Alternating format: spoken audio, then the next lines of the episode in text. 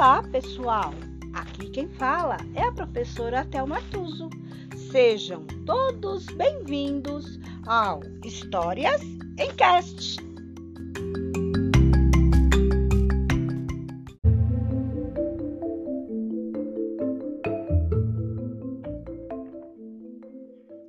História de hoje: Lila e o Segredo da Chuva. Autores David Conway e Jude Daly.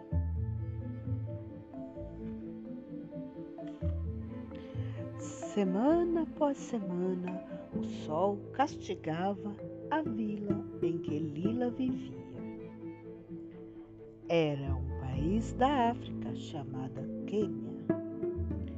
Estava tão quente, mas tão quente, que ela a Lila, sua mãe irmãos e todas as outras 19 pessoas da vila ficavam em suas casas para se protegerem do sol escaldante.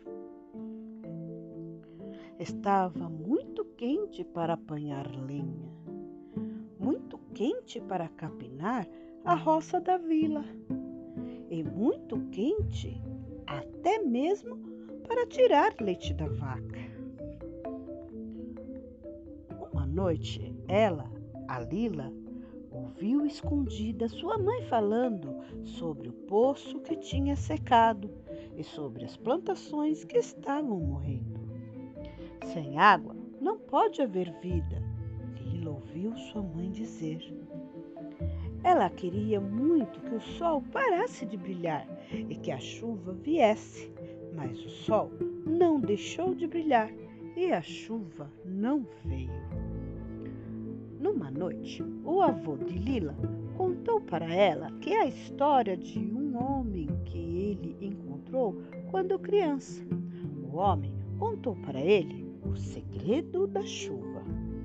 Você precisa subir a montanha mais alta, disse o homem ao avô de Lila, e dizer aos céus a coisa mais triste que você sabe.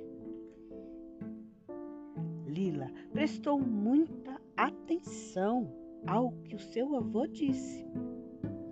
Na manhã seguinte, quando o sol ainda estava dormindo, Lila deixou a vila e saiu para buscar a montanha mais alta que ela pudesse encontrar. Lila andou e andou, então ela se viu ao pé, aos pés de uma montanha muito alta. Lila começou a escalar, mais alto e mais alto e mais alto. Quando Lila alcançou o topo da montanha, ela começou a dizer aos céus as coisas mais tristes que ela sabia. Primeiro, ela contou sobre a vez em que seu irmão cortou a perna enquanto perseguia uma galinha na vila. Depois, ela contou sobre a vez em que ela queimou seus dedos enquanto ajudava sua mãe a cozinhar.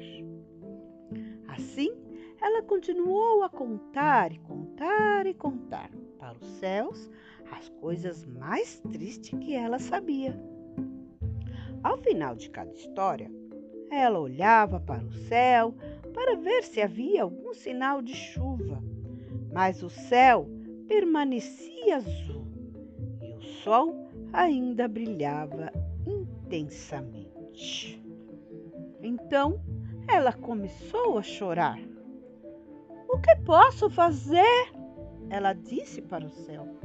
Está muito quente para pegar lenha muito quente para capinar a roça da vila e muito quente para tirar leite da vaca. O poço está seco e as plantações estão morrendo. Sem as plantações não haverá comida. E sem comida, as pessoas na vila ficarão doentes. E sem água, não pode haver vida estava quieto no cume da montanha. nada podia ser ouvido a não ser o choro de Lila. Então, uma brisa começou a soprar e uma poeira começou a dançar nos pés de Lila. Nuvens começaram a encher os céus como ajuntamento de pássaros brancos. Devagar, bem devagar, os raios solares escaldantes começaram a ficar escondidos. As nuvens se tornaram cada vez mais escuras e elas foram se enchendo com a tristeza dela. A lila, até que o céu tornou preto de emoção. De repente, um relâmpago cortou o céu e um estrondo ensurdecedor de trovão ecoou pela montanha. Lila sentiu o toque agradável de uma gota de chuva em seu pé. Então outra e outra e outra, até que o chão ficou coberto com as lágrimas da chuva. Lila alegremente levantou suas mãos para o céu que chorava, e cada gota de chuva parecia com um beijo de sua mãe. Tão rápido quanto pôde, ela desceu a montanha. Quando chegou em casa, todos da vila estavam celebrando a chuva com música e dança. A mãe de Lila ficou muito aliviada ao ver a menina em casa novamente. Abraçou a Lila bem perto, enquanto o avô de Lila deu a ela um sorriso de quem sabe das coisas. Por quê? Somente Lila e seu avô sabiam que ela, a Lila, havia feito a vila viver com o choro da chuva.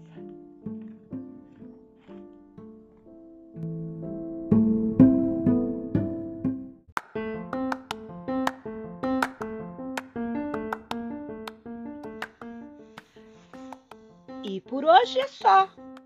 Entrou por uma porta e saiu pela outra.